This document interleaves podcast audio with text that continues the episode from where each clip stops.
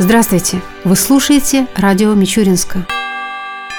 В минувшие выходные в Мичуринске в спорткомплексе «Олимп» вот уже в девятый раз прошел традиционный турнир по баскетболу на призы генерала армии Николая Рогошкина. В соревнованиях принимали участие четыре команды девушек 2002-2003 годов рождения из Мичуринска, Белгорода, Пензы и Подольска. На торжественном открытии турнира участников соревнований приветствовал глава города Александр Кузнецов. Уважаемые участники, дорогие гости нашего постоянного традиционного турнира, который проводится в девятый раз на территории города Мичуринска, Наукограда и носит имя нашего земляка, нашего жителя, генерала Николая Евгеньевича Рогошкина. Любой турнир спортивный помогает человеку показать то большее, которое человек достиг за месяцы тренировок, попытаться превзойти прежде всего себя, ну и, конечно, для того, чтобы занять почетное призовое место место. Но если даже место не занято, как я уже сказал, самое главное всегда превысить тот результат, который был показан на последнем турнире. Кроме того, турнир носит звание нашего генерала, почетного жителя Тамбовской области. Это как назидание всем нашим живущим людям в том, что каждый способен оставить память в жизни своих сограждан, участвуя в благоустройстве, проводя турниры или же участвуя в благотворительности. Я хочу пожелать чтобы год от года количество команд у нас увеличивалось. Я хочу поприветствовать команду Пензы и Подольска Московской области, которые впервые участвуют в соревнованиях на территории нашего города. Хочу сказать, что у нас в планах строительства хорошего современного физкультурно-здоровительного комплекса, который по плану будет построен в ближайшие годы. И, возможно, любые турниры, и волейбольные, и баскетбольные, и по мини-футболу будут проводиться в совершенно других условиях. Удачи, побед! Победы, и пусть победит сильнейший в добрый путь.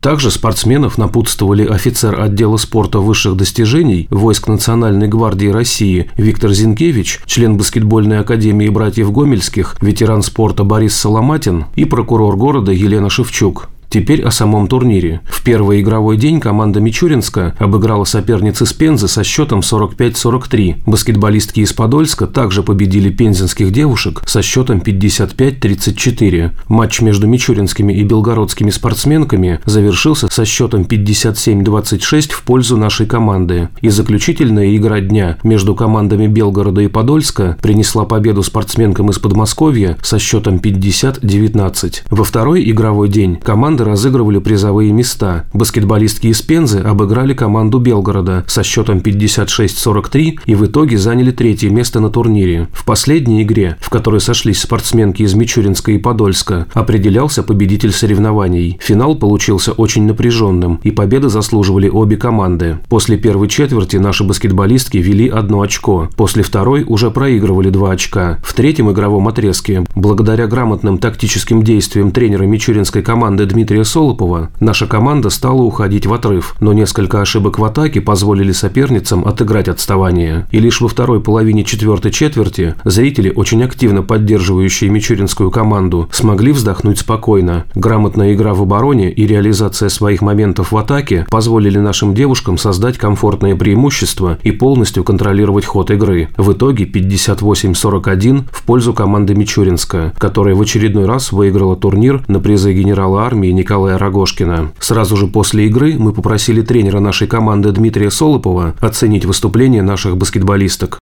Году уровень турнира был очень высокий, как вы все могли заметить. Команды приблизительно собрались одного уровня, поэтому победитель был неясен практически до самого конца игры. А сыграли как?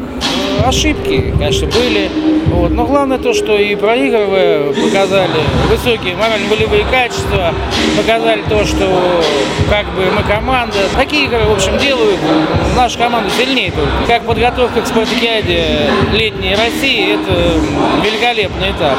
И, конечно, хотелось бы поблагодарить Николая Евгеньевича Рогошкина, под патронажем которого проходит этот турнир, администрацию города Мичуринска, которая приложила большие усилия для того, чтобы этот турнир был организован и проведен на высоком уровне, как всегда. Поделился своими впечатлениями от увиденного и генерал армии Николай Рогошкин. Я рад э, тому, что турнир прижился в городе. Да, меняется состав, меняется возраст участников. У нас играли взрослые, дети, и юноши, и девушки. Полагаю, что мы будем продолжать проводить эти турниры. Пока очень здорово откликается администрация города, есть организационное начало. Я благодарен всем, кто принимает здесь активное участие по организации всего процесса.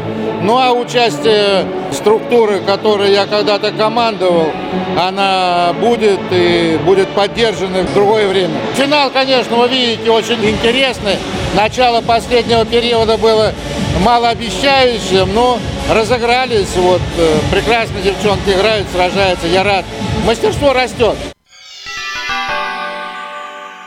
В Мичуринске стартовала декларационная кампания. Подробности на специальной пресс-конференции озвучил начальник городской налоговой инспекции Михаил Щекотов.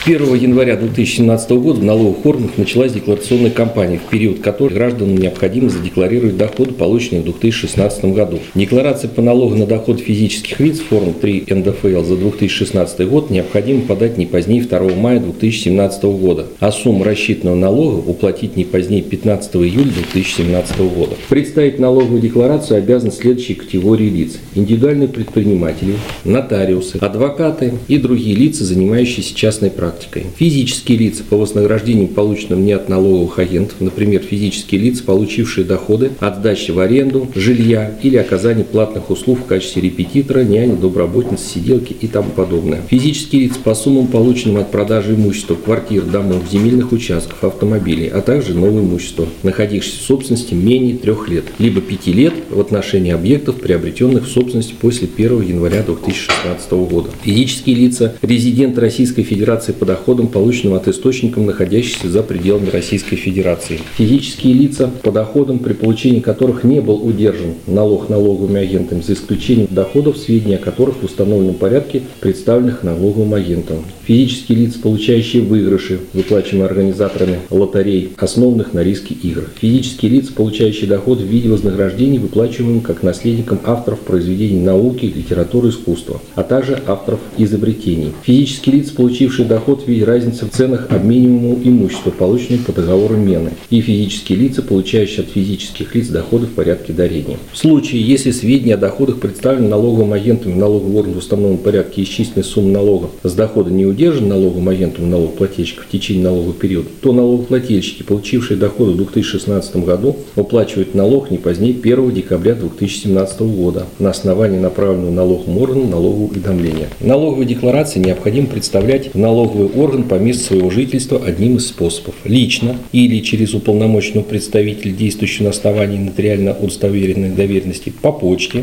или же в электронном виде через интернет. Пользователи сервиса «Личный кабинет налогоплательщика для физических лиц» могут заполнить налоговую декларацию и отправить ее в электронном виде посредством данного сервиса. Также для заполнения декларации можно использовать программу «Декларация 2016», которая находится на сайте Федеральной налоговой службы России в разделе «Программные средства». Для удобства налогоплательщиков на сайте Федеральной налоговой службы России создана рубрика «Декларационная кампания». В данном разделе можно получить информацию о режиме работы налоговых инспекций в период проведения кампании, ознакомиться с перечнем мероприятий для налогоплательщиков, проводимых в налоговых инспекциях, представление налоговой декларации позже установленного срока, после 2 мая 2017 года, является основанием для привлечения к ответственности в виде штрафа в размере не менее 1 тысячи рублей. Сроки декларационной кампании не распространяются на граждан, которые заявляют стандартные стандартные социальные и имущественные вычеты. Они вправе обратиться в налоговый орган в любое время в течение трех лет с момента произведения расходов. Для граждан, желающих сдать налоговую декларацию до окончания декларационной кампании до 2 мая 2017 года, в график работы налоговых инспекций внесены изменения. Будет обеспечена работа дополнительных консультационных пунктов и телефонов горячей линии и проводиться дни открытых дверей.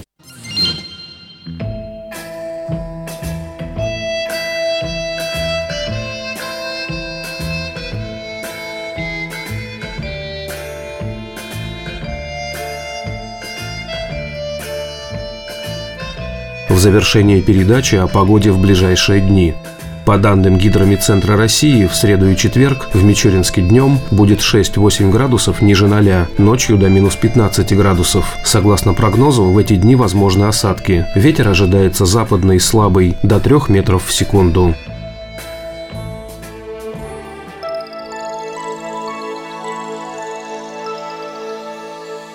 Передача радио Мичуринска окончена. До новых встреч!